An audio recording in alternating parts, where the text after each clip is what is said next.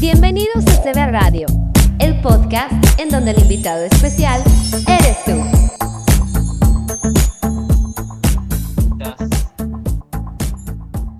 Bien. A ver. Excelente. ¿Me escuchás bien? ¿Ahora sí?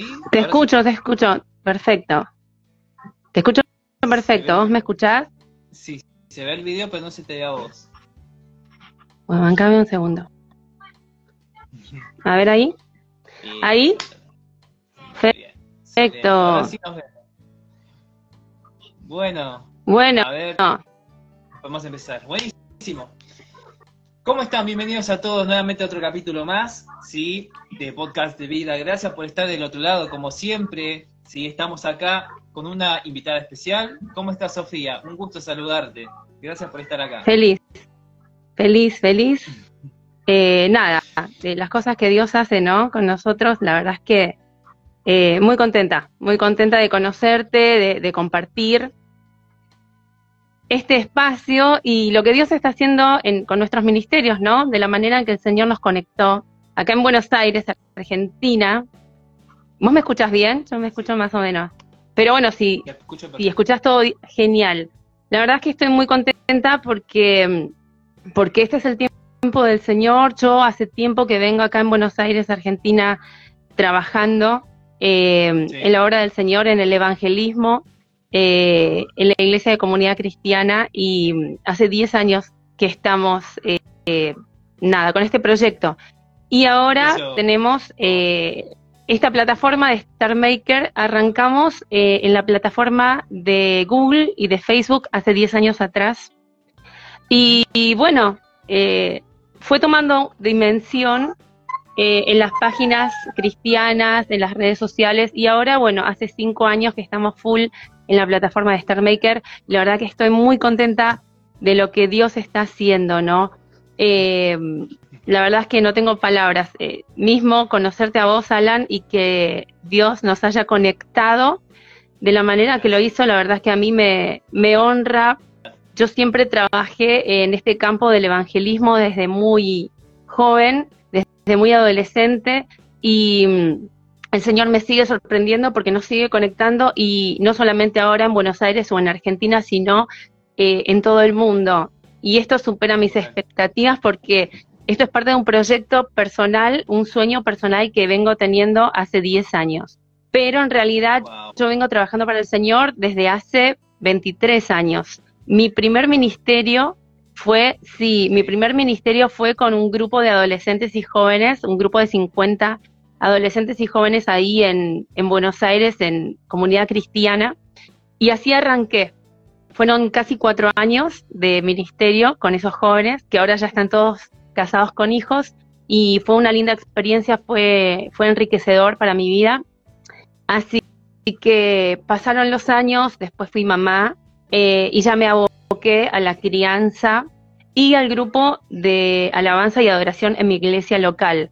Los últimos 10 años estuve solamente con el grupo de alabanza y adoración, pero inicié hace 23 años atrás con este grupo de adolescentes y jóvenes que ahora son todos líderes en la ciudad de Buenos Aires.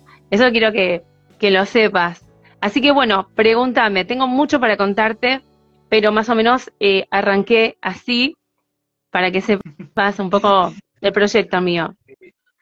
La verdad que eh, estamos muy contentos de estar acá. Gracias a todas las personas que también se están conectando. Yo, la verdad, iba a decirte eso. todo lo que recién me acabaste de decir, me sacaste la palabra de la boca, pero arrancaste bien y te distribuiste de manera súper, súper. Mira, para que sepas más o menos quién es ella, es cantante, tecladista, ¿sí? reconocida como líder de alabanza, es conferencista también Sí, como bien dijo ella, casada, ¿sí? Eh, hace 24 años, eh, un ejemplo a seguir ¿sí? en ese campo, eh, reside en Buenos Aires, su iglesia local se llama Comunidad Cristiana, y ministra una aplicación que se llama Star Maker, y la verdad que lo hace de una manera magistral. El Señor te está utilizando de una manera muy buena. Y eso te quería...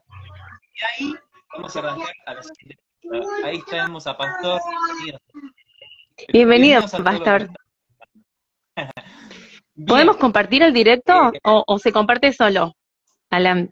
Sí, sí, sí, compartan. Y todos los que están ahí también conectados, compartan también, que nos va a ser también de, mucha ayuda y mucha bendición para seguir sumando. Sí, sí, se puede. Eh, nada, estoy muy contento de verdad de hacer este esta entrevista contigo. La verdad que eh, tuvimos unos tropiezos, pero acá estamos firmes.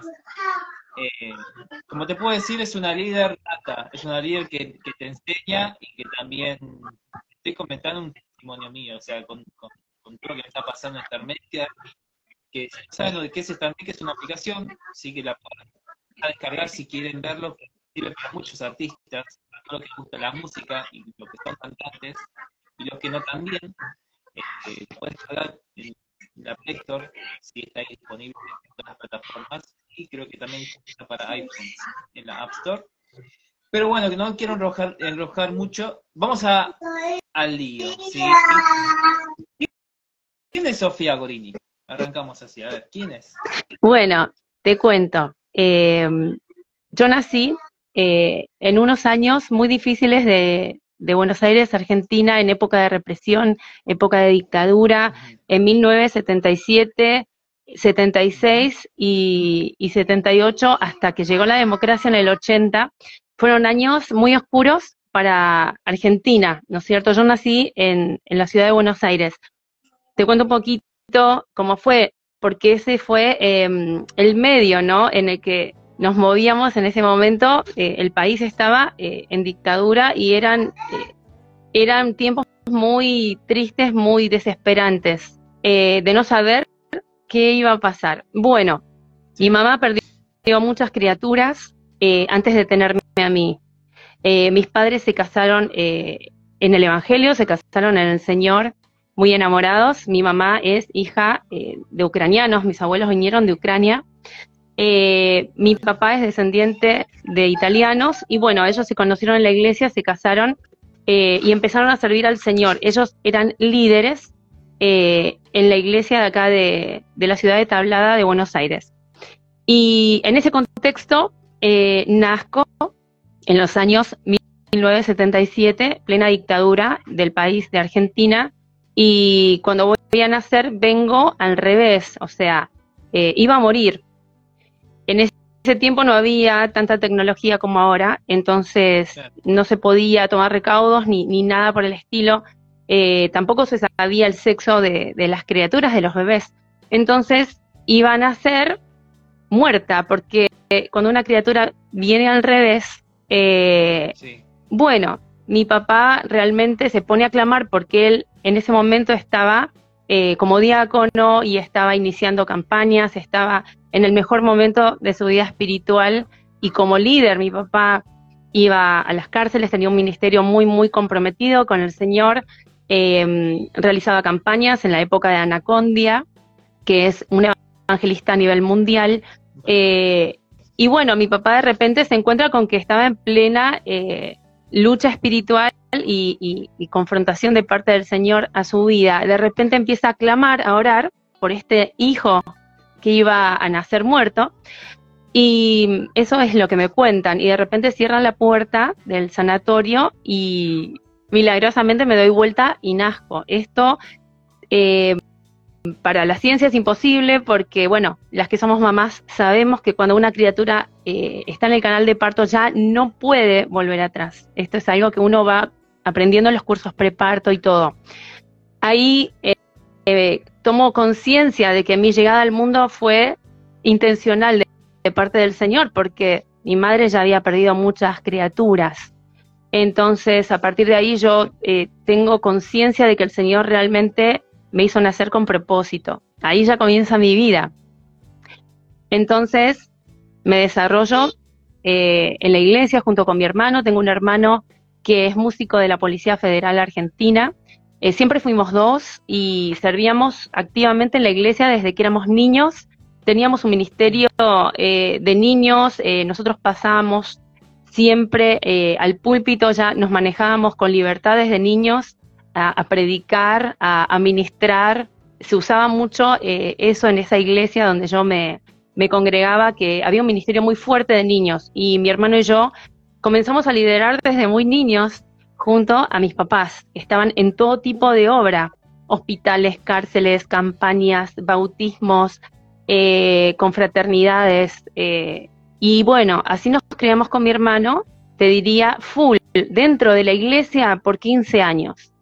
Llega la edad de mi adolescencia, de los 15 años, y eh, noto que mis papás como líderes ya entraban en, un, en una crisis, en una crisis, eh, la cual ellos no, supieron cómo manejar, porque no había eh, un respaldo, una contención para líderes. En ese momento, te estoy hablando hace 30 años atrás, no había, quizás ahora sí están comenzando em, ministerios para ayudar a líderes o para contener a líderes. En ese momento no había y mis papás empiezan una crisis personal a nivel pareja, a nivel matrimonio y eso afectó sus ministerios en todas las áreas y en toda la toda su expresión. Y ellos comienzan una especie de, de crisis y de, depresión y no sabían cómo manejarlo.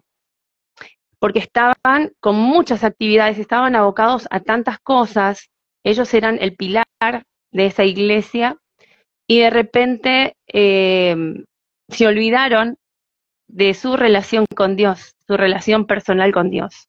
Y eso fue fatal, eso fue fatal porque ellos eh, vivían eh, en la obra de Dios, vivían para la iglesia, vivían para los hermanos, pero se olvidaron de mm, fortalecer su propia relación con Dios, tanto a mi mamá como a mi papá. Y eso a ellos eh, los llevó a una muerte espiritual, porque empezaron a buscar otros recursos, otros, otras salidas y otros atajos.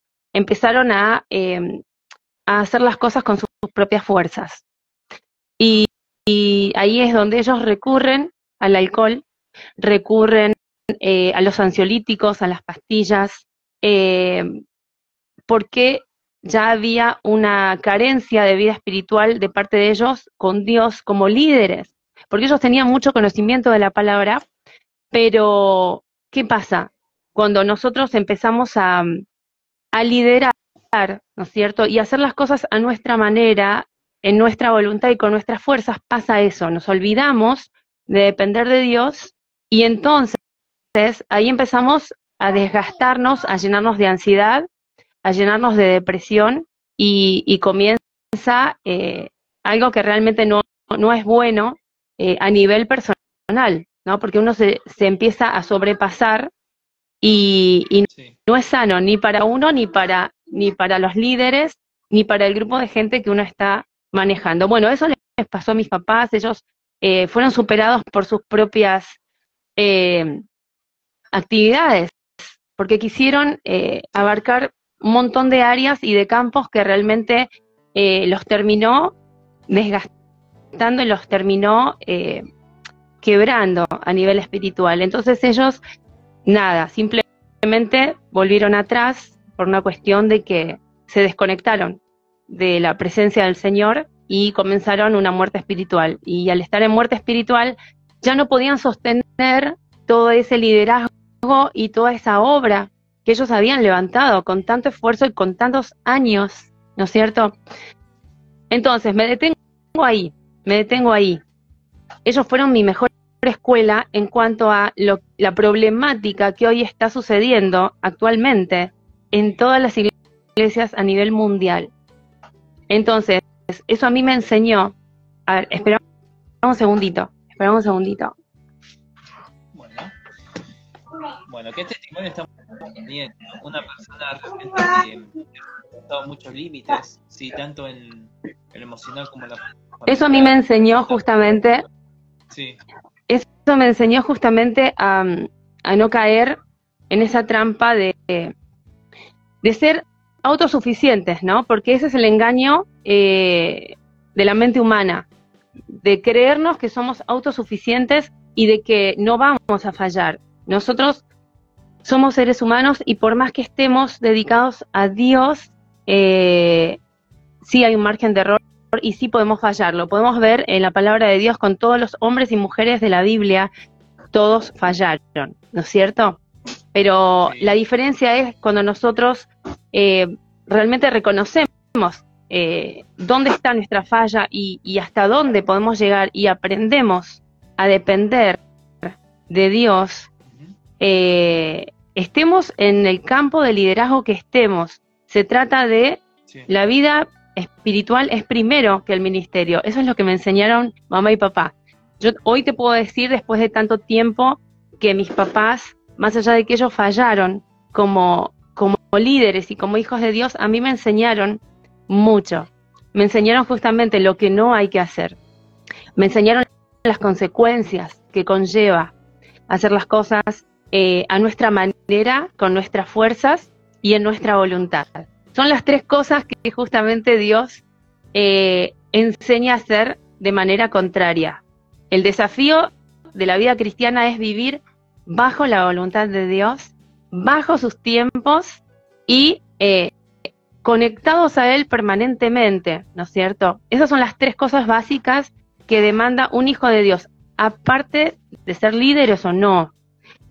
Cuando nosotros venimos a Cristo, lo primero que, que Dios quiere de nosotros es nuestra total dependencia y abarcar todas las áreas de nuestra vida, no solamente una parte. Ese fue el gran error de mis papás como líderes. Ellos solamente le entregaron una parte. ¿Qué pasa? Eh, con el tiempo, eh, todo lo que ellos habían construido, todo lo que ellos con tanto amor y con tanto esfuerzo habían hecho para Dios, no tuvo eh, solidez, no tuvo un fundamento y se vino abajo, ¿no es cierto?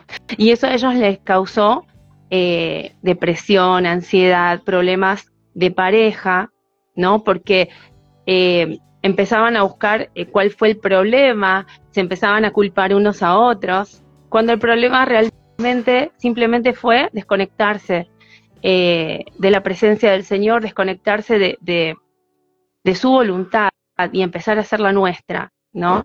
Eh, cuando vamos a la palabra de Dios, esto lo podemos ver en lo que pasó con el rey Saúl, ¿no es cierto? Que en su momento fue ungido por Dios, sin embargo, eh, en el trayecto de su reinado, él se olvida de que Dios lo había ungido y que él tenía que vivir permanentemente dependiendo de la voluntad de Dios y él comienza a hacer las cosas por su cuenta, ¿no es cierto? Bueno, Sí. eso fue lo que les pasó a mis papás. Eh, eso eh, es una de las historias. Tenemos la otra historia que es de, del rey Nabucodonosor. Lo mismo, eh, fue muy bendecido, ¿no es cierto? Babilonia fue engrandecida como ciudad, como, como imperio. Sin embargo, él en algún momento empieza a eh, desconectarse del Señor y empieza a hacer las cosas a su manera y en su voluntad. Cuando eh, él reconoció a Dios delante de toda Babilonia, gracias a Daniel y a sus amigos, ¿no es cierto? Recordamos esto porque esto no es un cuento, esto es real, lo podemos, yo lo puedo ver reflejado en mi vida, por eso lo tomo como historia válida, bíblica, porque yo lo aprendí por mucho tiempo eh, siendo adolescente en la iglesia, pero después lo tuve que vivir, lo tuve que experimentar en mi propia vida y por eso hoy podemos trabajar con tantos jóvenes alrededor del mundo a partir de lo que Dios me mostró y me hizo vivir en mi, en mi historia personal. Ya te digo, cuando nosotros conocemos de Dios, reconocemos a Dios en nuestra vida, eso no es suficiente. Eso no es suficiente. Tenemos que permanecer, como dice la palabra, en, en Cristo a lo largo de toda nuestra vida, porque nosotros podemos tener mucho conocimiento, podemos tener la bendición de Dios, podemos tener muchas cosas, pero eh, si no, nosotros no aprendemos a depender de Dios y a ser fieles hasta el final, no sirve nada de lo que hagamos.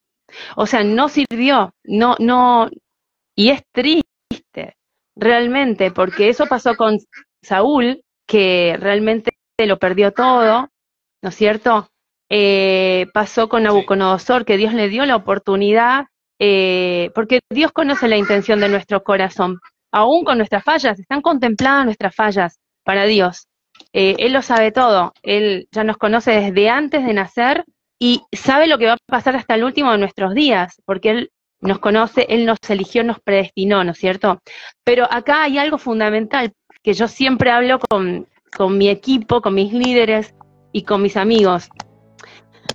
Para Dios es importante nuestra voluntad, Dios la tiene muy en cuenta nuestra voluntad, aunque Él conoce nuestros eh, pecados, errores, fallas pasadas, presentes y futuras, pero lo que el cambio, la diferencia para Dios es nuestra voluntad. Dios tuvo en cuenta la voluntad eh, y el pensamiento de Moisés. Eh, Dios lo consideraba amigo a Moisés y Moisés falló varias veces. sin embargo, Dios lo consideraba y lo honraba como hombre eh, de Dios. Pasó lo mismo con David, pasó lo mismo con Abraham eh, y bueno, y con David. Fueron hombres eh, llenos de fallas, de errores, fueron hombres que aprendieron a tener una relación con Dios, pero aún así fallaron, ¿no es cierto?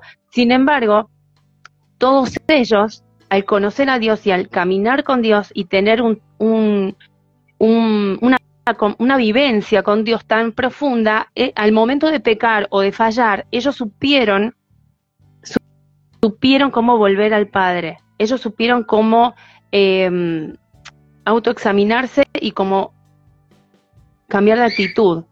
Porque primero viene el cambio de actitud, antes del arrepentimiento tiene que haber un cambio de actitud para que sea un arrepentimiento genuino. Y todos ellos eh, lo tuvieron. Por eso Dios los perdonó. Y a mí me pasó lo mismo en un punto.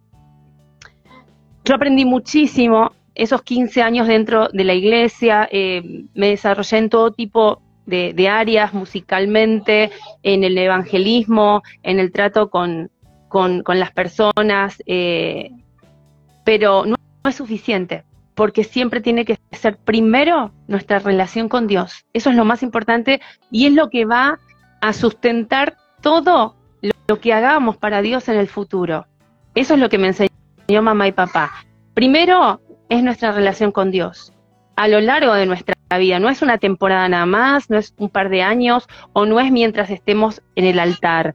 Esto tiene un, punto de inicio que arranca con la entrega de nuestra vida a Cristo Jesús en las aguas del bautismo y esto termina cuando el Señor nos llama a su presencia. O sea, eh, el hecho de ser fieles en lo poco hasta el final no es una frase bonita, es, es la realidad de serle fiel al Señor en todo tiempo, en las buenas, en las malas, cuando estamos en el altar, cuando estamos abajo, cuando estamos siendo traicionados por nuestros hermanos, cuando estamos siendo perseguidos, cuando todo va mal y cuando todo va bien, porque vamos a ser probados. Entonces, a veces Dios eh, nos pone, claro, nos pone en diferentes circunstancias, como hizo con los grandes hombres y mujeres de la Biblia, eh, y el Señor también nos prueba. ¿Pero por qué nos prueba? Para fortalecernos, para aprobarnos y para justamente hacernos grandes. ¿En qué sentido? La palabra de Dios dice que todo aquel que quiera ser grande tiene que aprender a servir. En el reino de los cielos eh, es al revés que acá, en la tierra. Todo aquel que quiera ser grande tiene que ser siervo de todos.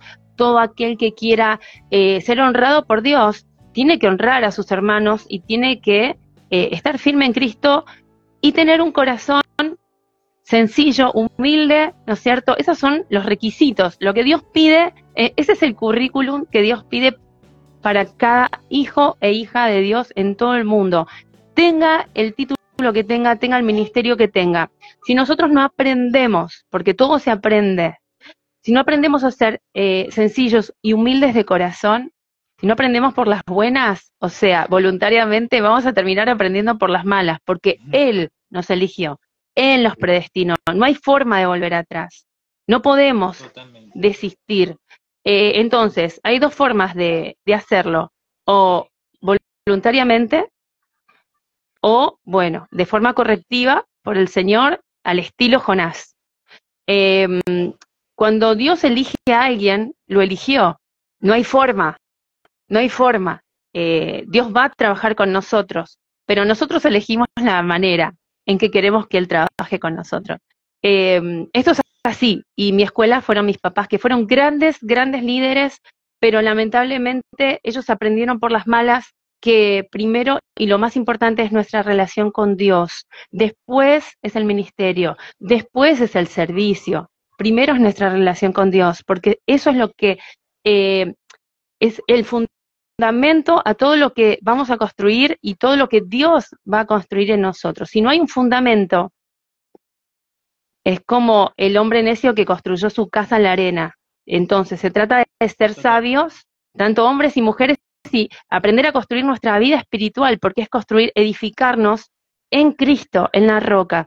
Si yo de repente me olvido que tengo que edificar en Cristo y empiezo a edificar donde mejor me parece o donde más me gusta, el resultado va a ser ese, tarde o temprano, todo eh, eh, se va a caer, no va a prosperar, no va a dar fruto y encima voy a ser avergonzada. Porque esa es otra de las cosas que el Señor me enseñó a mí. El Señor nos honra cuando nosotros honramos a Dios. Y la manera de honrar a Dios simplemente es aprender a vivir por fe y obedecerlo. No es fácil, eh, tiene que ver con nuestra disposición del corazón, tiene que ver con nuestra entrega, hasta dónde estamos dispuestos. Es un desafío, la vida cristiana es un desafío, pero sabemos que mm, nuestra paga va a ser grande, sabemos que todo lo que estamos haciendo en esta tierra es temporal, pero lo que estamos formando en nosotros es eterno, em, entonces vale la pena, ¿no es cierto? Ya te digo, mis papás eh, se volcaron al alcohol, eh, se volcaron a los eh, medicamentos, a los ansiolíticos y realmente se autodestruyeron, pero porque ellos no supieron mostrarse como David, realmente para ser restaurados, para ser perdonados, para ser sanados, tenemos que ir a la cruz y reconocer nuestros pecados o nuestras malas actitudes o lo que sea. La palabra de Dios dice, todo aquel que, que quiera ser perdonado y restaurado, tiene que haber una confesión, tiene que haber un cambio de actitud. Sin esas cosas es imposible eh, recibir restauración, recibir perdón de pecados, porque es muy sencillo. Vamos al Padre, ¿no? Y, y, y somos perdonados y sanados, pero hay que ir, y eso conlleva un cierto valor, el hecho de ser valientes, ¿no? Eh, y bueno, así me formé. Esa fue mi formación espiritual, te diría. Y hoy por hoy, la verdad que primero lo aplico en mi vida personal para después trabajar con mis hermanos, para después trabajar con otros líderes que me están acompañando. Eh, es el día a día de renovar mis votos con el Señor, mi compromiso, mi entrega, porque esa es la vida cristiana y todo lo que yo estoy formando y haciendo, puertas adentro, Alan, eh, lo van a continuar mis hijos, porque es un legado. Yo tuve la posibilidad de, trabajar eh, en empresas de mucho dinero, pero la verdad es que renuncié a todo eh, para trabajar en la empresa del Señor. Yo estoy formando hombres y mujeres de Dios. Y primero me tuve que formar yo, obviamente primero me tuve que formar yo para formar hombres y mujeres para Dios, que es lo que va a permanecer en el tiempo. La bendición de Dios eh, cae sobre nosotros, pero dice la palabra que cae hasta la cuarta generación si nosotros nos mantenemos firmes en Cristo. La promesa de Dios alcanza la bendición hasta la cuarta generación. Y ahí me cerró, me cerró el negocio y dije, perfecto, entonces me voy a dedicar full eh, eh, tiempo completo para el Señor.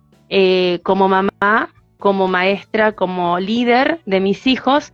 Y claro, el Señor me sorprendió porque eh, realmente quería también trabajar para el Señor eh, puertas afuera, pero como todavía estoy en plena crianza, mi hija mayor tiene 20, eh, mi otra hija, bueno, mi hija Martina tiene 20, mi hija Camila tiene 17, mi hijo Lorenzo 15, Agustín 9 y la más chiquita, Isabela Sofía, tiene 2. Yo estoy en plena crianza, pero aún así yo tenía un anhelo, un sueño de seguir eh, trabajando para el Señor eh, en lo que a mí apasiona, que es la música, eh, el liderazgo, el evangelismo y el discipulado, ¿no es cierto? Eran sueños, eran anhelos. Yo comencé hace 10 años, ya te dije, en las redes sociales, orando, proyectándome, pero la verdad es que el que tenía que abrir el campo, el camino, era Dios. Y ya te digo, eh, son 10 años de estar orando y clamando por este sueño, el sueño de, seguir con mi ministerio a nivel personal, más allá de que estoy formando a mis hijos. Em, y el Señor me sorprendió, por eso aparecí en esta red social, por eso el Señor nos puso y nos autoconvocó a mí y a un montón de hombres y mujeres con el mismo sentir, la misma pasión, la misma visión, eh, y eso a mí me emociona porque quiere decir que realmente el Señor está conmigo. Todo lo que es de Dios prospera y da fruto. Esas son las evidencias de cuando Dios está con vos. Eh, más lo que yo aprendí eh, como mamá y papá, más lo que me tocó vivir, cuando mis papás empiezan ese, ese problema del alcoholismo, yo me voy de mi casa por una cuestión de preservar mis nervios y mi salud mental. Yo realmente amaba a mis papás. Siempre estuve cerca de ellos desde afuera, porque cuando me fui de casa nació una hermana que tengo que tiene tu edad. Entonces, eso me obligó a mantenerme cerca, ¿no?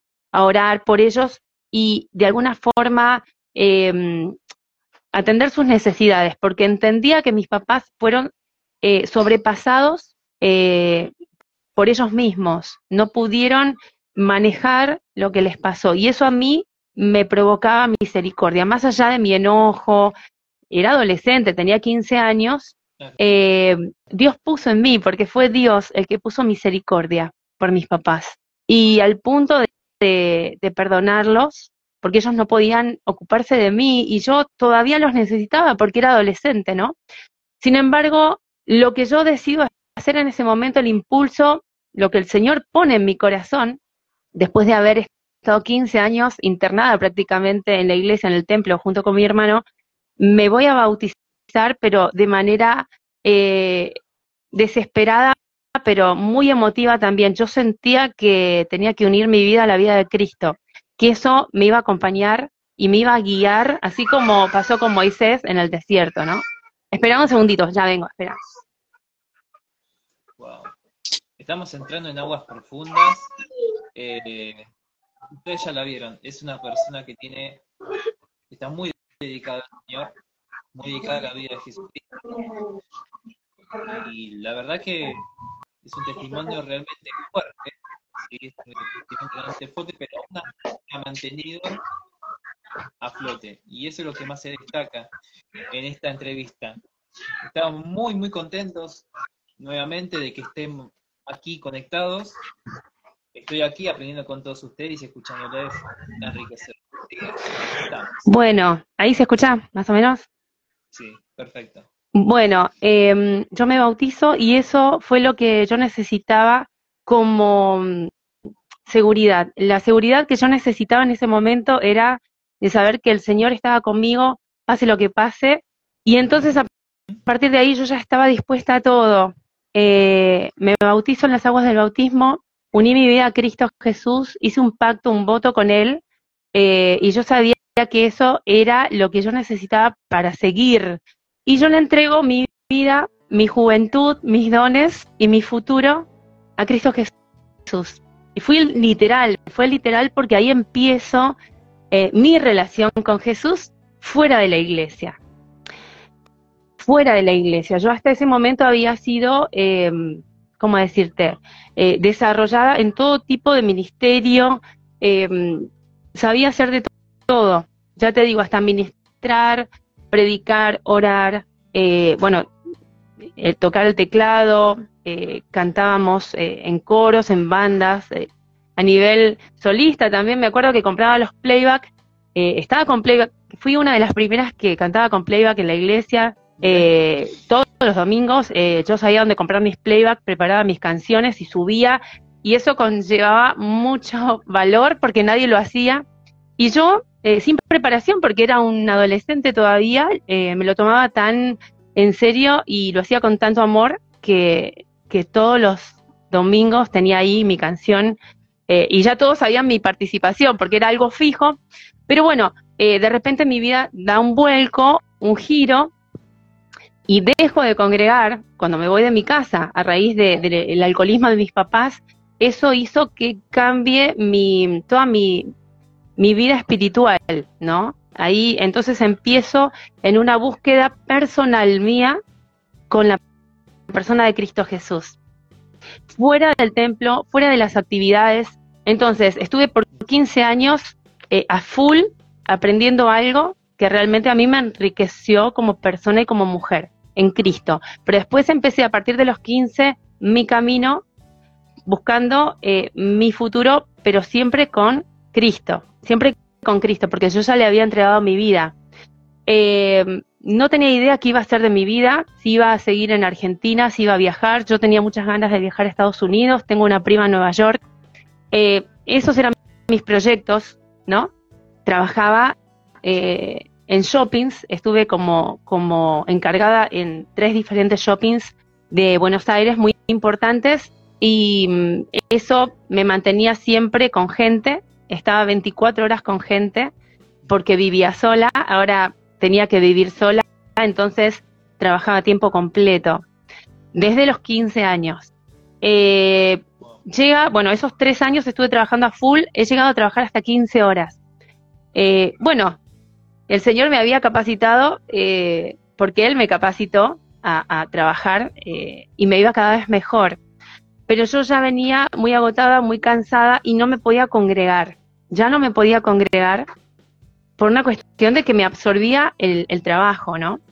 Y si bien me encantaba, porque tenía que ver con ventas, a mí me encanta todo lo que es ventas, relaciones públicas, eh, atención al cliente, y todo eso a mí me apasiona y me gusta, y lo hacía siempre con mucha responsabilidad, con mucho amor. Em, llegó un punto que yo le, dije al Señor, Señor, hasta acá llegué porque eh, siento que me estoy desgastando, eh, ya tenía unos desórdenes alimenticios, ya a raíz de tanto que trabajaba, eh, no dormía nunca. Bueno, ya vengo así, ¿no? De, nacimiento que soy muy hiperactiva, pero realmente no dormía y aparte se sumó el tema de que no me alimentaba bien y que vivía en un desfasaje, ¿no? Y llegó un punto que yo le digo al Señor, Señor, necesito una prueba, necesito una prueba de amor eh, para saber, yo sabía que él estaba conmigo, pero necesitaba algo eh, que se manifieste, ¿no? Algo visible que me ayude a seguir, a continuar y que mi fe no desaparezca. Y todo eso, se lo dije al Señor con casi, eh, casi 18 años. Estaba por cumplir 18 años y yo, la verdad, ya estaba muy agotada, físicamente, mentalmente.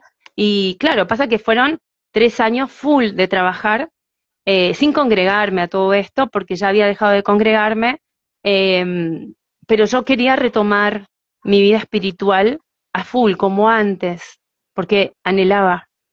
Eh, era parte de mí, no era una actividad más, realmente extrañaba y anhelaba mucho eso y por una situación eh, de, de, seguir sobreviviendo me sobrepasaban el tema del el horario laboral y ya me estaba afectando la salud. Entonces, habían varios factores ahí.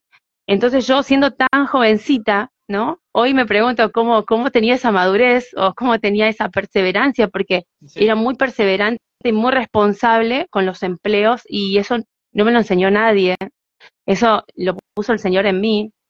Em, así que llega un punto que yo, empiezo como a desafiar a Dios, empiezo a desafiar a Dios, pero por una necesidad, no por rebeldía, ni, ni por ira, ni por enojo. Tenía una necesidad grande de que el Señor mm, muestre algo sobrenatural en mi vida porque lo estaba necesitando.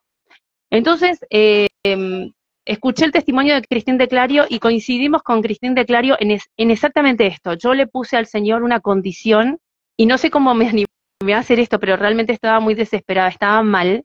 Pero a veces es bueno a veces es bueno porque estamos desafiando a Dios, pero también necesitamos ver su mano de poder, necesitamos que Él se haga visible porque es una necesidad nuestra espiritual. Y yo le dije al Señor, Señor, eh, yo te fui fiel hasta acá, te fui y siempre di lo mejor, pero yo ahora necesito eh, que te muestres, necesito que te muestres, necesito que me des un trabajo así, de ocho horas un trabajo que sea de lunes a viernes, porque trabajaba de domingo a domingo. Necesito esto para poder congregarme, para no morir espiritualmente, para no repetir el error de mis papás. Y lo necesito. Y te lo pido porque soy tu hija, porque si no, voy a seguir mi camino. Por eso lo desafié de una manera tremenda, pero realmente yo necesitaba que él se haga visible y se manifieste, ¿no? Si bien siempre estuvo a mi lado, eh, me he metido en lugares equivocados. Em, bueno, al ser adolescente, ¿no? Pero eh, yo sentía y veía la mano de Dios sobre mí, porque yo ya le había entregado mi vida y eso es importante, Alan. Eso es lo que enseño a los jóvenes hoy. Entregar nuestra vida a Cristo es fundamental, pero completamente. Dedicarle al Señor los mejores años de nuestra vida es fundamental porque son las primicias. Nuestro Dios nos ama de manera incondicional, pero no es lo mismo cuando vos le das lo mejor de tu vida que si le das lo, peor o lo último. No es lo mejor para Dios. O sea, hay una diferencia entre darle de ofrenda lo mejor y darle de ofrenda lo que te queda o, lo que, bueno, ¿no? Lo, lo, que somos ya cuando eh, no hay más remedio, no es lo mismo. Entonces yo al Señor siempre le di lo mejor y lo hice de manera consciente, no fue por hábito, no fue por obligación, siempre le di lo mejor. Entonces llegó el punto en mi vida en que yo ya le estaba exigiendo al Señor una devolución. Le estaba exigiendo, pero por una necesidad grande que yo tenía, lo necesitaba. Y bueno, y lo hice con fe además, no lo hice así por descarte, lo hice con fe, en el punto de que renuncié a mi empleo, cosa que jamás hice algo así, porque fue una prueba de fe para mí. Yo necesitaba eso para seguir con mi vida espiritual. Eh, la palabra de Dios dice que nuestra fe puede menguar o puede crecer. Y crece nuestra fe cuando nosotros vemos las señales de Dios, los milagros o su mano sobrenatural. Ahí es donde nuestra fe crece, se consolida y permanece en el tiempo, ¿no?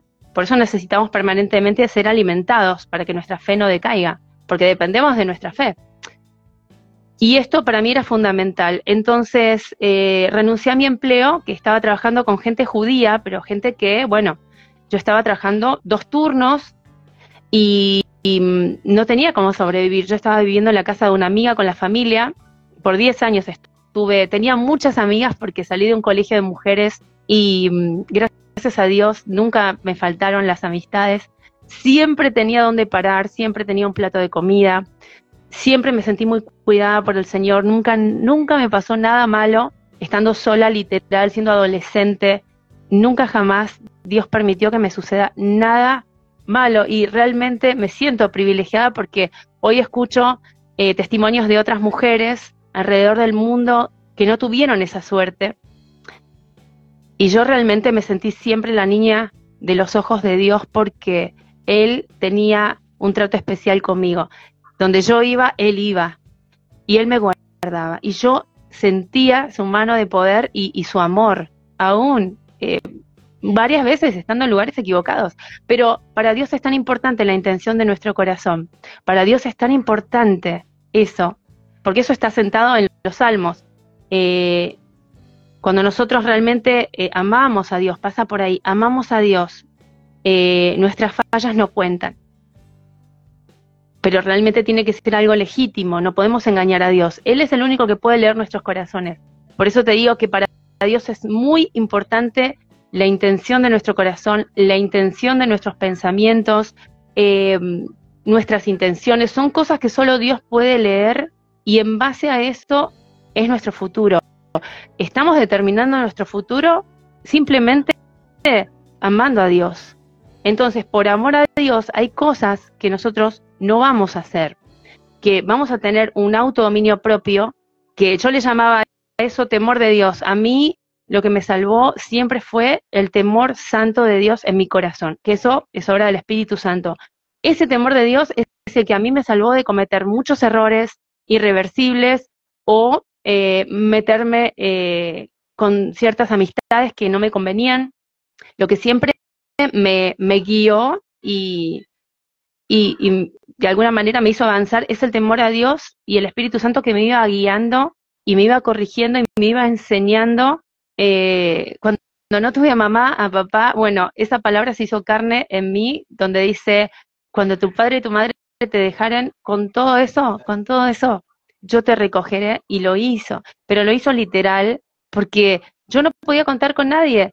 Eh, tenía tíos pastores, tenía primos, pero en esos momentos de necesidad, de soledad, de abandono, no tuve a nadie, solo tuve a la persona de, del Espíritu Santo y de Cristo Jesús a mi lado de noche y de día.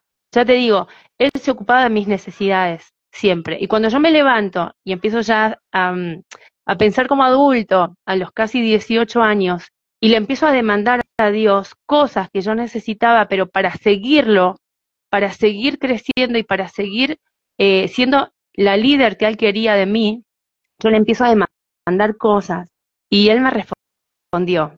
Eh, le empiezo a demandar, por ejemplo, un trabajo digno en el punto de horarios eh, que yo pueda descansar, que yo pueda dedicarme a mi vida espiritual, que yo pueda congregar y, que pueda ordenar mi vida en todas las áreas, eh, en, la alimentación, em, en la vida social que ya no existía em, y poder ordenarme. Eso es lo que yo le estaba pidiendo a Dios y eso para mí era imposible porque eh, estaba en un punto que yo tenía que sobrevivir. No tenía mamá, no tenía papá y tenía que trabajar de lo que sea, que sea digno, ¿no? Pero yo al Señor le estaba pidiendo un poco más, yo estaba pidiéndole algo extra, algo que yo em, no calificaba, porque a mí me faltaban eh, años de estudio, me faltaba inglés, me faltaban un montón de requisitos para lo que yo le estaba pidiendo a Dios en ese momento. Sin embargo, yo lo hice por fe, como dice la palabra, me animé, fue un acto de, de, de, valor, por necesidad, por mi necesidad personal. Lo hice y al mes, al mes, vino una chica de Estados Unidos que es amiga de mi prima, que yo nunca había visto en mi vida. Eh, bueno, era ucraniana, ella vino a buscar trabajo acá a Buenos Aires, tenía mm, siete años más que yo, y de repente viene, me toma cariño, me dice, Sofía, venite conmigo a trabajar, así, yo me acuerdo que estaba en el shopping de Avellaneda, el shopping mall de Avellaneda, trabajando, y ella me dice, tengo algo para vos, tengo algo para vos, venite a trabajar conmigo, ¿te animás? Presentate acá el lunes, y eso era en la calle Maipú, en microcentro, a la vuelta de Florida, cuatro cuadras de Avenida de Mayo, que es un lugar estratégico de la ciudad de Buenos Aires, es el microcentro, es el mejor lugar eh, de la ciudad de Buenos Aires. Y yo le digo, sí, sí, sí, yo voy, me presento, era una oficina eh, y de repente, bueno, yo no sabía realmente de qué se trataba el empleo, pero fui por fe, porque yo ya le había pedido a Dios algo. Y se lo hice, ese pedido con mucha fe, eh, porque Él me enseñó a depender de Él todos los días. Ya tenía un trato con Él desde los 15, estaba por cumplir 18. De repente, para mi sorpresa, eh, bueno, siempre tuve jefes varones y, y esta era una jefa mujer. Entonces tengo la entrevista con esta jefa mujer y mm, bueno, ¿quién era? Una cantante cristiana que yo admiraba mucho. Yo no tenía la menor idea.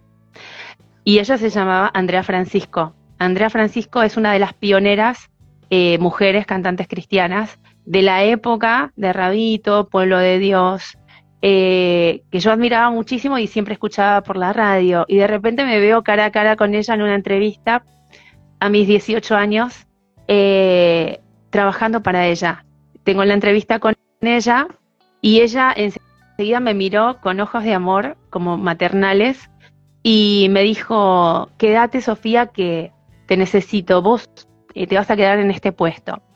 Y a partir de ahí yo supe que fue la confirmación del Señor del trabajo que le estaba pidiendo. Y ahí comienza mi formación a como estoy ahora, mi formación de líder, porque ahí comienzo a, tratar con gente de mucho nivel eh, adquisitivo, ahí comienzo a aprender inglés, ahí comienzo a, tratar gente en profundidad eh, con otro nivel de la mano de Andrea Francisco. Y eh, bueno, nada, me dio el puesto de secretaria administrativa, estaba en el área de marketing, estaba en el área de conmutador del teléfono, eh, fui capacitada en muchas áreas. A partir de los 18 años estuve trabajando con ella por 7 años. Fue mi casa. Eh, y fue tal cual lo que le pedí al Señor. Era un trabajo de lunes a viernes en el mejor lugar de Buenos Aires, ganando en dólares, eh, siendo reconocida por todos. Realmente el Señor me honró porque yo confié en Él. Yo le hice ese pedido desesperado, pero el Señor me honró porque no me dio un trabajo más no me dio un trabajo así nomás, realmente me dio un trabajo de excelencia y me honró.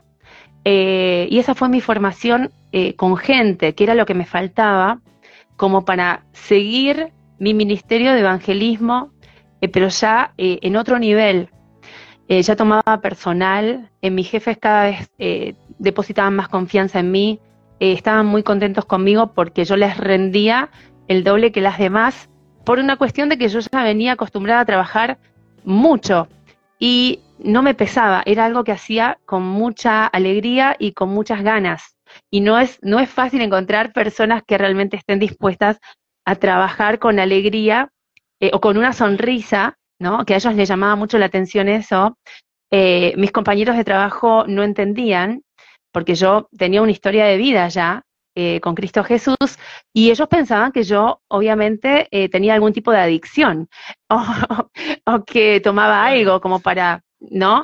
Eh, pero no, era la alegría que tenía por dentro de saber que Dios estaba conmigo, de que me estaba escuchando, de que me contestó y me sentía muy, pero muy bendecida, aún estando sola en el mundo, pero sabía que si tenía a Cristo lo tenía todo, como dice la canción. esa fue mi formación con Cristo fuera del templo. O sea, tuve una formación de 15 años dentro del templo con mis papás líderes y después el Señor permite que yo me termine de formar, eh, bueno, estos últimos 20 años fuera eh, del templo y de manera eh, literal dependiendo de Dios día tras día. Así que, ¿qué te puedo decir, Alan? Realmente yo soy una agradecida del Señor porque hasta acá el Señor ha sido fiel conmigo, eh, no solamente eh, en el área laboral, en el área ministerial, yo sigo en el grupo de alabanza en mi iglesia local y ahora estamos en este proyecto porque es un proyecto que yo sé que va a tomar una dimensión más grande, es un comienzo que estamos en esta plataforma de Star Maker eh, trabajando con, con gente, em, pero realmente supera mis expectativas. Además estoy criando a mis hijos em, como hombres y mujeres para Dios y eso a mí me causa mucha alegría porque ese fue siempre mi sueño. Y es como que Dios em, estuvo de acuerdo con mi sueño. Yo aprendí a alinear mi voluntad a la voluntad del Padre, pero Él estuvo de acuerdo con mis sueños y mis proyectos y ya te digo, todo lo que es de Dios permanece y da fruto. Esa es la evidencia. Lo que no es de Dios no permanece, no hay forma, se corta, eh, no hay una continuidad. Pero bueno, eh, eso es lo que te puedo decir más o menos eh, en forma resumida de lo que yo viví con, Cristo Jesús y lo que sigo viviendo y lo que sigo aprendiendo, eh, porque yo aprendí a poner mi vida en las manos de Dios. En realidad fue por necesidad, de movida, fue por necesidad, pero después empecé a disfrutar de eso. Después empecé a disfrutar de que mi vida realmente dependa de Dios porque no dependía de ningún ser humano, no dependía de mamá, no dependía de papá, no dependía de mis jefes, dependía de Dios.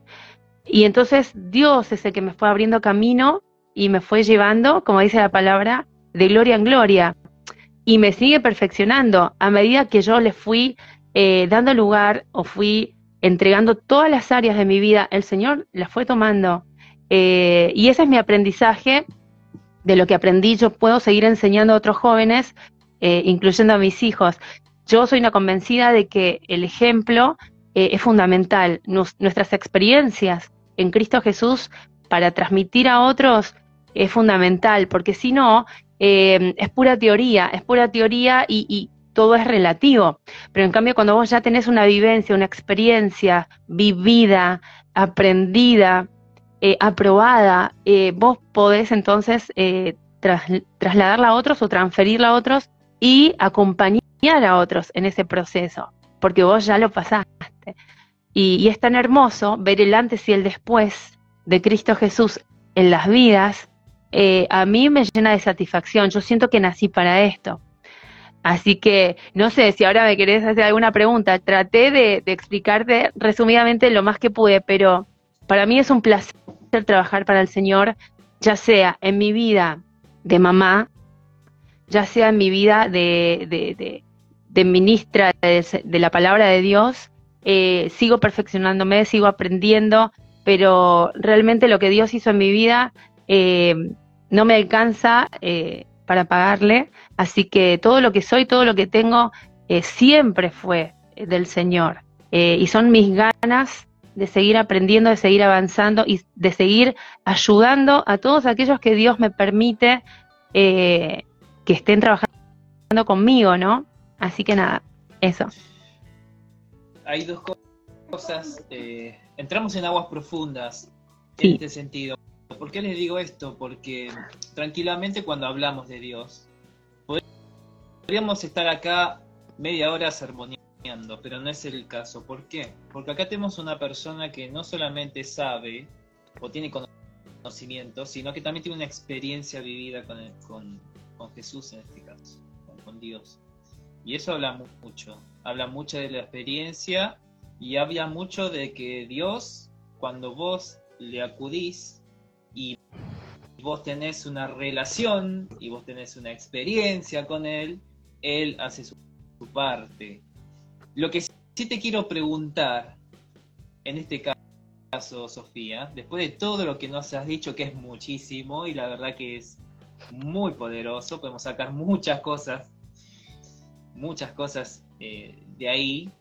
Eh, ¿Cómo, cuando vos estás en esos momentos, viste, que te decaes. Sí. Que vos decís, que te haces muchas preguntas seguramente. Y solamente vos sabes las preguntas que te haces. ¿Qué, es lo que te, qué te dice Dios? ¿Qué te habla?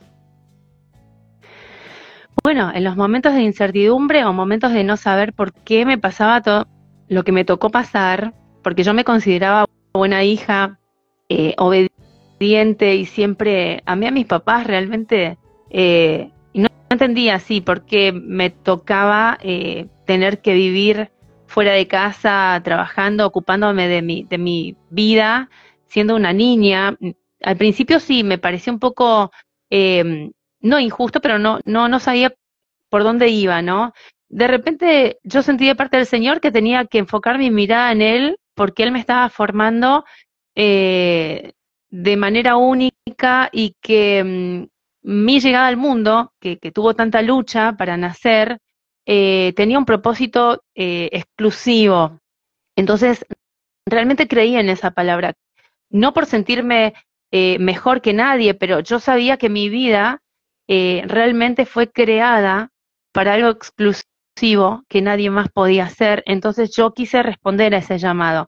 Fue algo, es algo personal realmente eh, que yo creo que Dios tiene ese trato con todos, con absolutamente todos. Por eso eh, el trato con, con Dios es personal a nivel hijos y padres.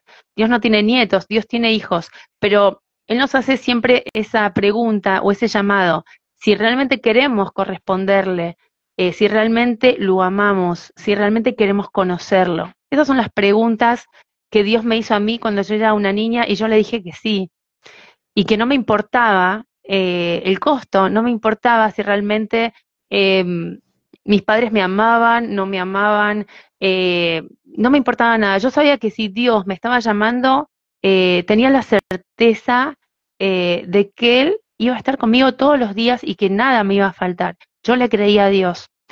Y le creí fuera del templo, fuera de las estructuras religiosas, fuera de las denominaciones, fuera de cualquier forma de pensar, porque cuando Dios te pregunta algo, te lo pregunta a vos eh, de manera eh, literal y te dice, Alan, ¿querés seguirme? Así como lo hizo con Pedro. Bueno, deja todo y seguime. Es que así lo hizo conmigo. Y yo le dije sí. No me importa a dónde me lleve, no me importa nada, yo te quiero seguir. Te quiero conocer y doy todo por vos. Y fue así y no me falló el Señor no me falló y ahí obviamente lo empecé a conocer, pero fue a partir de ese sí, fue a partir de ese, de ese poner mi, mirada en Él y de discípula, ¿no? Y de decir, sí, dejo todo y te sigo. No me importa si mis papás están, no están, si me va bien o me va mal. Yo pongo toda mi vida y toda mi confianza en la persona de Cristo Jesús, porque sé que no me va a fallar. Eso fue, literal. Eh, yo sentí ese llamado esa pregunta de amor, como Jesús le hizo a Pedro, eh, ¿querés Bueno, déjalo todo y seguime. Entonces, ¿qué pasa? Ahí tenés dos opciones. Realmente o lo haces o no lo haces. Eh, vuelve a pasar lo mismo con el joven rico. El joven rico eh, supuestamente cumplía con todos los requisitos, sin embargo, eh, había uno que no, no, no, estaba pudiendo cumplir y cuando le pregunta a Jesús, ¿qué tengo que hacer para tener la vida eterna? Entonces Jesús le dijo, ¿no? Eh, esa, área, esa parte que él no estaba entregando. Y él no estuvo dispuesto, él no estuvo dispuesto. Por eso siempre la pregunta es a nosotros, ¿hasta dónde estamos dispuestos a amarlo? Porque pasa por amarlo, eh, de acuerdo al, amor que tengamos, vamos a seguirlo o no. Eh, cuando a mí me hizo la pregunta, yo no lo dudé porque yo quería su presencia, yo no quería eh, su bendición, yo no quería nada de eso, yo solamente quería que Él esté conmigo todos los días de mi vida, eh, quería conocerlo a Él, quería su presencia, como Moisés, eso era lo que yo quería. Y yo creo que eso le agradó a Dios de mí, porque, ya te digo, eh, vengo de, una estructura familiar bastante compleja en que nadie, sacando un abuelo, que tengo mi abuelo, que ya falleció, mi abuelo, el que vino de Ucrania, el que es Krauchuk, él fue el único que me reflejó a Cristo, él fue mi modelo familiar, mi abuelo fue un hombre de Dios, mi abuelo predicaba la palabra, mi abuelo fue un hombre manso y humilde de corazón que no tuvo el apoyo de su familia, y que tuvo muchos problemas de salud, pero aún así jamás renegó de Dios. Y eso a mí me impactó tanto de mi abuelo, me marcó, te diría, que yo seguí su línea. Yo seguí su línea. No importa lo que me pase, no importa lo que pase conmigo, no importa lo que me hagan. Yo elijo seguir a Cristo. Y, Cristo no te abandona y vale la pena porque la paga es muy grande y es eterna. Y eso es lo que yo elegí y ya te, digo, em, es lo que aconsejo a todos los que Dios pone eh, en mi camino. Eh, no hay nada mejor que, seguir a Cristo, porque en ese seguir eh, Dios nos capacita, Dios nos forma, em, Él abre camino donde no lo hay, Él abre puertas, pero la primera pregunta siempre es, ¿querés seguirme? Y cuando hay un sí, entonces nosotros pasamos a segundo plano y ponemos nuestra mirada en Cristo y todo empieza a suceder, todo comienza a fluir eh, de manera sobrenatural. Es a partir de una pregunta, Alan. Es así. La verdad que, la verdad que es verdad. Cuando uno muere a, sí mismo, eh, las demás cosas sobran y uno, viste que lo ve y te maravillas. Los caminos del Señor no son claro que sí.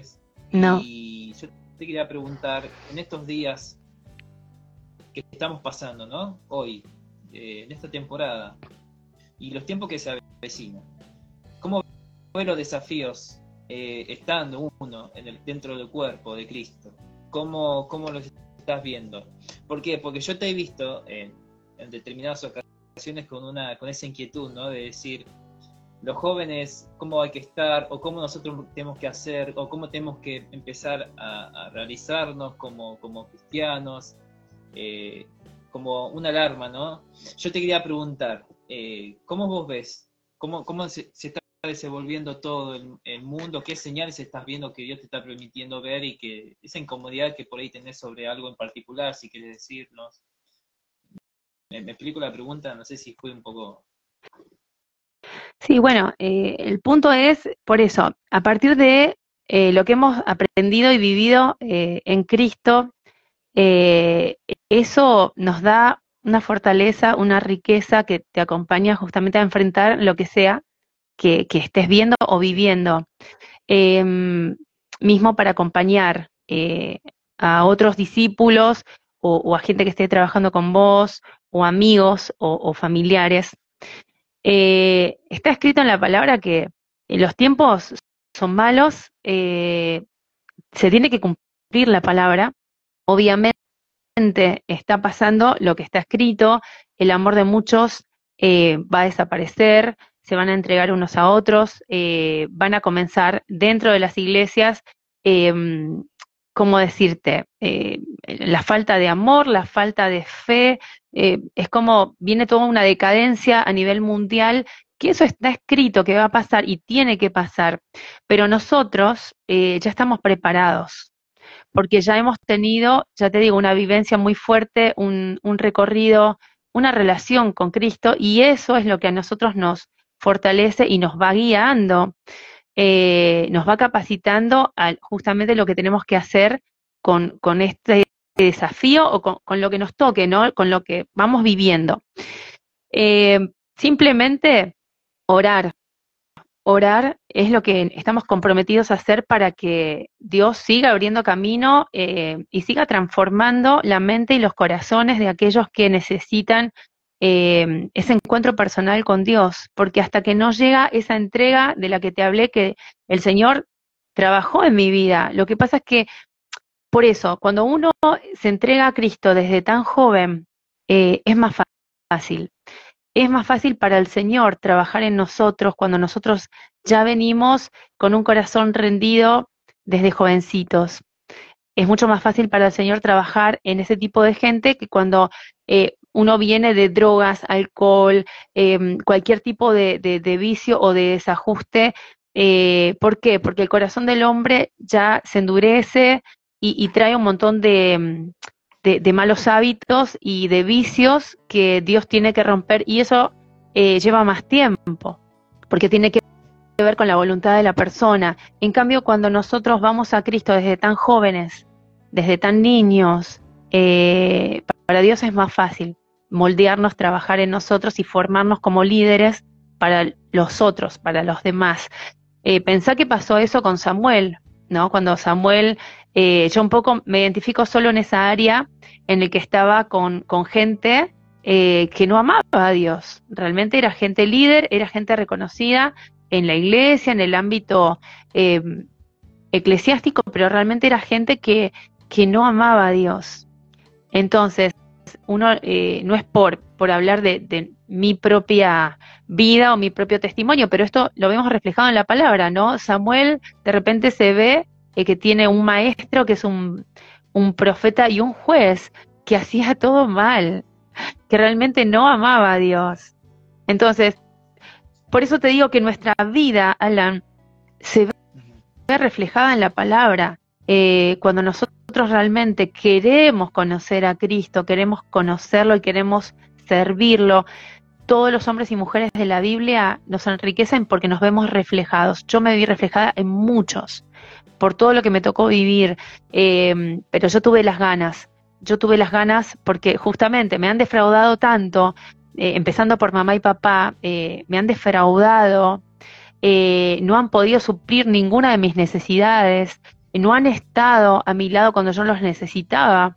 Y yo entendí que el único que podía estar a mi lado, suplir mis necesidades, mis expectativas, cumplir mis sueños, era la persona de Cristo. Entonces, enseguida me di cuenta no, no tuve que, pedirle a nadie que me lo diga, yo misma, como que, entonces fui a la fuente, fui a la fuente porque entendí que era el único que podía guiarme, eh, formarme, ocuparse de mis necesidades y cumplir mis sueños. Entonces, ¿para qué voy a perder el tiempo con seres humanos que están ocupados atendiendo sus propios ¿no? Eh, problemas o, o, pecados o fallas? Yo mejor voy a Cristo porque Él sí se va a ocupar de mí, porque después de todo, Él me hizo nacer y Él se va a hacer cargo. Entonces lo tenía tan claro, pero tan claro todo esto, que enseguida lo hice y no me equivoqué.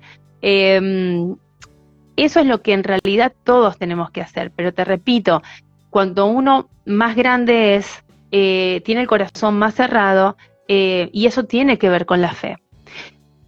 No sé por qué, pero el primer amor, esa fe ciega que la palabra pide eh, de los niños, que imitemos a los niños, que el reino de los cielos es de los niños que creen, ¿no?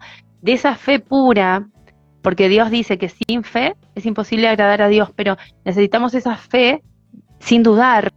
Y yo tenía esa fe. Tiene que ver con eso.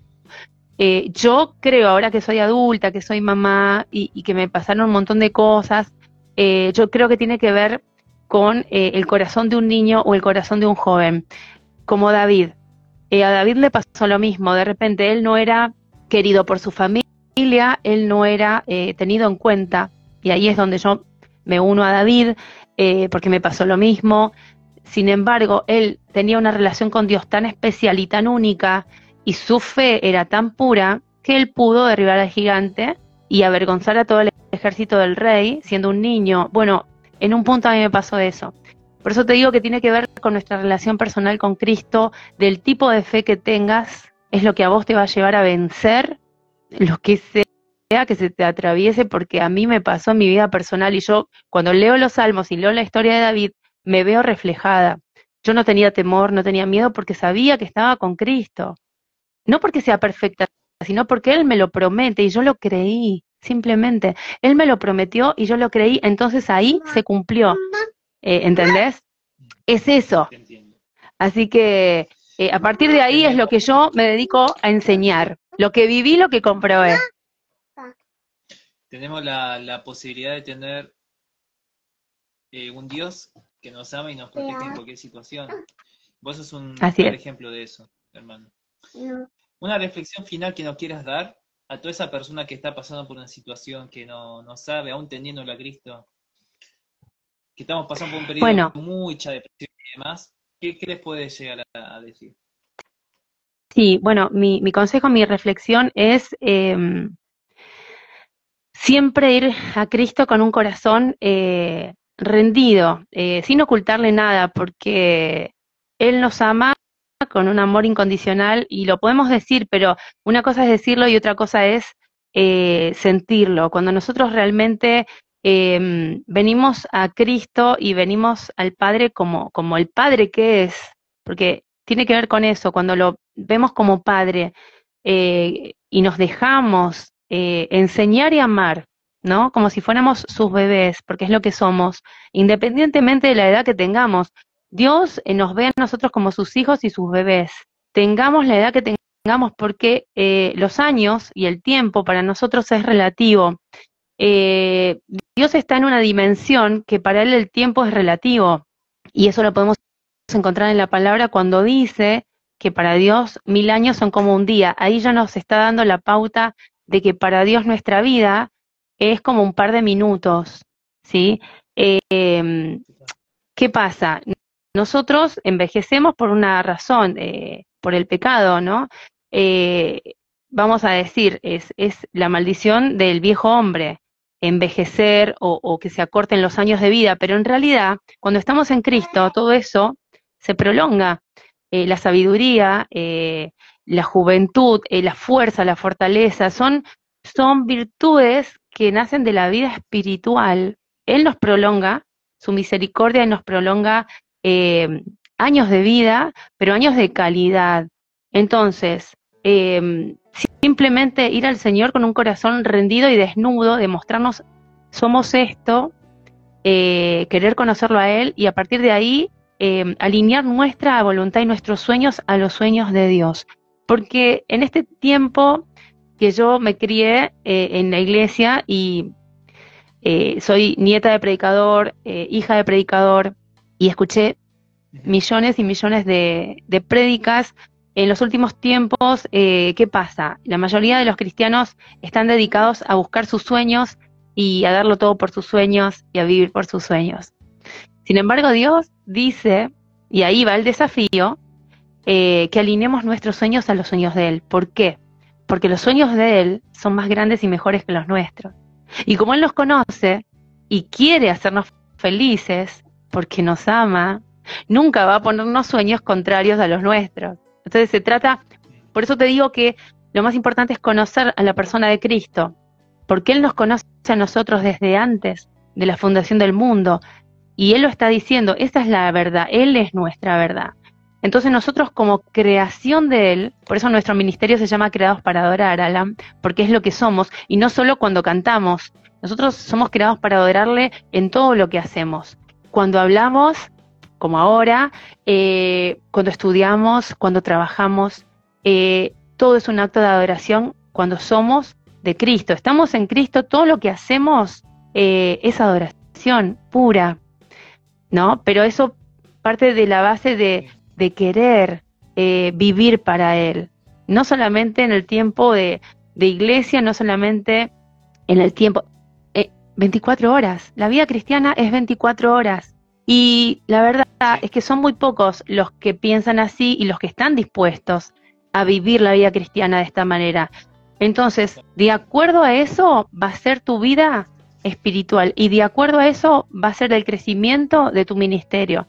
Cuando vos lo das todo, eh, tu ministerio no tiene límites, eh, tu relación con Dios no tiene límites. En cambio, cuando vos le pones límites, entonces eh, se estanca, ¿no? Dios siempre eligió hombres y mujeres que estuvieron alineados a la voluntad del Padre, a darlo todo. Dios eligió siempre gente no capacitada gente rechazada y gente de bajo perfil. ¿Por qué? Porque lo que Dios siempre estuvo buscando y sigue buscando es hombres y mujeres que estén dispuestos a todo por Jesús. Obviamente que nuestros sueños son importantes, pero Jesús lo tiene en cuenta, nuestro sueño, lo que nos agrada, lo que nos causa placer, porque el Evangelio tiene que ser así. Eh, tenemos que aprender a deleitarnos en su presencia. El Señor nunca nos va a pedir que hagamos algo eh, a la fuerza o por obligación, porque Dios no quiere nada eh, que no sea de corazón. Ese es nuestro Dios. Es un Dios que a Él le gusta capacitarnos y le gusta em, perfeccionarnos, pero siempre desde el punto de vista de, de algo que nos cause un disfrute, que nos cause placer hacerlo, porque somos familia de Dios y ese es el punto, aprender o más bien buscarlo con esa expectativa. Señor, yo quiero esto, pero que se haga tu voluntad, porque el Señor tiene en cuenta nuestros sueños y, proyectos, pero Él quiere que lo rindamos todo. Eh, que son muy pocas las personas, ya te digo, pero cuando eso sucede, cuando nosotros alineamos nuestra voluntad a la voluntad del Padre, el Señor eh, cumple nuestros sueños y más. Y ahí te puedo dar la, la referencia de Salomón, que me viene a la mente y al corazón. Eh, Salomón cuando le toca ascender al trono, él podía pedir lo que sea porque era un niño como yo y tenía 15, 18 años, estaba en plena adolescencia y vos sabes que la adolescencia es muy difícil eh, porque bueno, empieza el temita de, del orgullo, la vanagloria, la vanidad y un montón de cosas que tiene que ver propias con la adolescencia, ¿no? Y la juventud. Y cuando eh, Salomón asciende al trono, ¿no es cierto? Y se encuentra con Dios y Dios le empieza a preguntar a Salomón, y, yo creo que en un punto lo hizo conmigo también, eh, ¿qué es lo que querés? Pedime y yo te lo voy a dar. Entonces, Dios ahí te escucha, ¿no? A ver tu forma de pensar, tu forma de sentir, qué es lo que se revela en tu corazón. Es que ahí no hay forma de ocultar nada, porque estás ante Dios, ¿no? Más vale que le digas la verdad. Entonces, Salomón le empieza a decir, él podía elegir lo que sea, era heredero al trono, a ver, eh, podía pedir lo que sea, no, no necesitaba fingir con Dios, ¿no? Sin embargo, él pidió legítimamente sabiduría. ¿Por qué? Porque si él pedía cualquier otra cosa, no iba a tener el fundamento y tarde o temprano iba a ser un fracaso. Y de eso te vengo hablando en mi vida personal. Yo eso lo entendí porque el Espíritu Santo mm, lo puso en mi corazón siendo una niña de 15 años yo sabía que si yo no estaba enfocada eh, eh, con sabiduría y en el amor de Dios, todo tarde o temprano se iba a destruir o no iba a llegar a ningún lado. Eh, y yo quería un futuro con, con Cristo. Yo quería que todo lo que haga permanezca en el tiempo y dé fruto. Y fíjate que Salomón le dijo lo mismo. Yo quiero sabiduría porque necesito saber cómo guiar al pueblo, cómo reinar y aparte para agradarte. Y a Dios le gustó tanto, tanto esa respuesta que le terminó dando todo. Yo creo que así es Dios con nosotros. Eh, a Él le importa lo que pensamos, le importa lo que sentimos, eh, pero no puede darnos a veces todo lo que Él quiere darnos hasta que estamos listos. Ahí entonces depende de nosotros. Eh, yo siento que yo estaba lista, por eso Dios me llevó por donde me llevó, hizo lo que hizo conmigo, porque eh, yo creo que yo estaba lista y eso tiene que ver con que yo no estaba dependiendo de mamá, de papá, de, mi situación económica, yo estaba dependiendo de Cristo. Entonces cuando Dios vio eso en mí, dijo, eh, la voy a usar y la voy a posicionar y la voy a bendecir solamente porque está dependiendo de mí solamente porque me está buscando a mí y a nadie más. Y, yo creo que ese es el punto para los chicos de ahora, los jóvenes, los adolescentes. Hasta que vos no rendís tu vida y aprendés a depender de Dios eh, aunque tengas eh, de repente una base buena económica o tengas mentores o tengas líderes, eh, mientras vos no busques eh, la guía eh, de Dios, pero por completo, siempre vas a estar a medias, nunca vas a realmente aprender a caminar por fe o a conocer la persona de Cristo en profundidad, porque hay otros factores que están impidiendo. Dios lo que quiere de nosotros es que aprendamos a depender de Él, tengamos la edad que tengamos, cuanto antes mejor. ¿Por qué? Porque nuestro aprendizaje con Cristo siempre es mejor de niños, porque Él nos enseña más cosas y, y nos forma desde otro punto. Eh, pero bueno, tiene que ver con la entrega del corazón, tengamos la edad que tengamos. Cuando venimos a Cristo tenemos que venir con todo, no solamente entregarle una parte o la más eh, importante o, o la que más necesitamos. Es todo o nada. Dios se maneja de esa manera. Él quiere hijos por completo para formarlos eh, en verdaderos discípulos, hombres y mujeres del reino. Eso es lo que somos. Dios no puede trabajar con gente a medias o con gente que no le cree o con gente que realmente está dudando. Y eso lo vemos también en los discípulos de Jesús, ¿no? Que fue un grupo difícil por tres años que Jesús estuvo capacitando y había de todo. Y sin embargo, Dios elige los más sinceros, los más sencillos, quizás los más insignificantes, pero con esa gente es la que Dios trabaja más, porque la gloria es de Dios. Él nos capacita, Él se glorifica y Él nos hace brillar. Él lo único que necesita de nosotros es nuestra fe, nuestro tiempo, nuestra entrega, nuestro corazón. Esas son las cosas básicas que Dios necesita de cualquier hombre y mujer, tengan la edad que tengan. A partir de ahí, Dios empieza a trabajar con nosotros y el resultado siempre va a ser mucho más de lo que nosotros esperamos o creemos, porque estamos en manos de Dios. Si hay algo que me llevo de toda esta entrevista, finalizando, no de la entrevista, sino que algo que me llevo de vos, entrega y empuje. Total, total. Y, No, y que no más tengo nada, y visión. que todo- Y que, todo, y que todo desaparezca. Y que solo Exacto. aumente Cristo. Exacto. Pero fíjate, semana. es que sí, es que, es, es que esa es mi vida entera. Eh, ya te digo, el Señor cara a cara me habló y me dijo, eh, ¿me querés seguir? Como le dijo a Pedro, tal cual, ¿me querés seguir? Déjalo todo y seguime. Y eso hice, ni más ni menos, pero lo hice con una fe, esa fe que mueve montañas, esa fe que es la que pide la palabra. Yo lo hice así y no por mérito propio, simplemente la situación me obligó a confiar en Cristo, porque era la persona que yo tenía enfrente mío. Y yo le quise creer, porque pasa que depende de nosotros eh, si queremos creerle o no. Yo quise creerle, quise conocerle y quise que Él sea el todo en mi vida. Y eso no me lo enseñó mamá, ni papá, ni los líderes, ni la iglesia. Eso fue mi relación personal con Cristo. Así que nada, eso es lo que te puedo compartir. Y eso, a partir de ahí, es lo que yo voy a empezar a trabajar con todos eh, mis líderes o con toda la gente de trabajo que Dios ponga alrededor mía desde esa, eh, desde esa visión y desde esa eh, experiencia. Eh, siempre voy a transmitir eso, porque eso es lo que me formó a mí en lo que soy y me sigue formando. Sofía Gorini, liderazgo, empuje y mucha, mucha agarre, mucha comunión con Dios. Gracias Sofía por estar en esta, en esta entrevista. La pueden seguir en sus redes sociales, en Instagram, sí, tiene dos cuentas. La primera, Sofi-Gorini. La segunda, Sofía Elizabeth H al final. Eso está buenísimo, me encanta. ¿Viste? Tenés en en Facebook, ¿sí? Sí, Sofi sí. con doble I, Gorini. Sí. Y Sí. Sofi Krachuk Gorini, ¿bien? Y la van a Sí, encontrar lo que pasa- lo que es.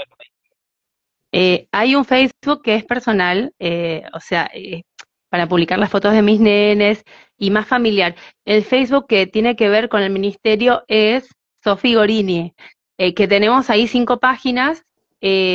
tenemos página de evangelismo, página de alabanza, páginas para la mujer, eh, desde Sofi Gorini, que fue la primera cuenta de hace 10 años, junto con la de Google.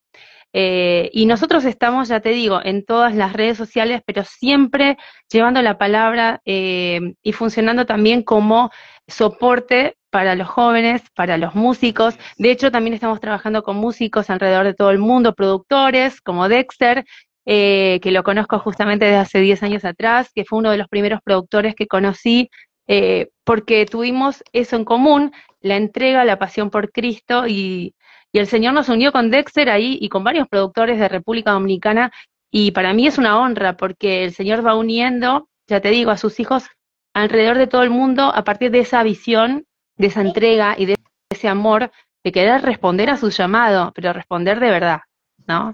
Con todo lo que somos y todo lo que tenemos. Ahí está Dexter, le mando un saludo a Dexter, que también estuvimos haciendo un capítulo, que es un, hermano realmente con mucha humildad y un tipo muy profesional en lo que hace. Bueno, lo que sí, obviamente, lo van a encontrar en Star Maker, sí, pueden descargar. Sí, estamos ahí ahora. El, bueno, la familia Follow Jesus. Y después tenemos en Creados para Adorar la sala donde todos los días estamos ahí sirviendo al Señor. Sí, estoy formo parte de ahí también, dentro del cuerpo del Señor. Gracias, Sofía, por estar en este capítulo. La verdad que me llevo lo mejor y creo que más también. Sí, sí, fue hermoso, fue hermoso.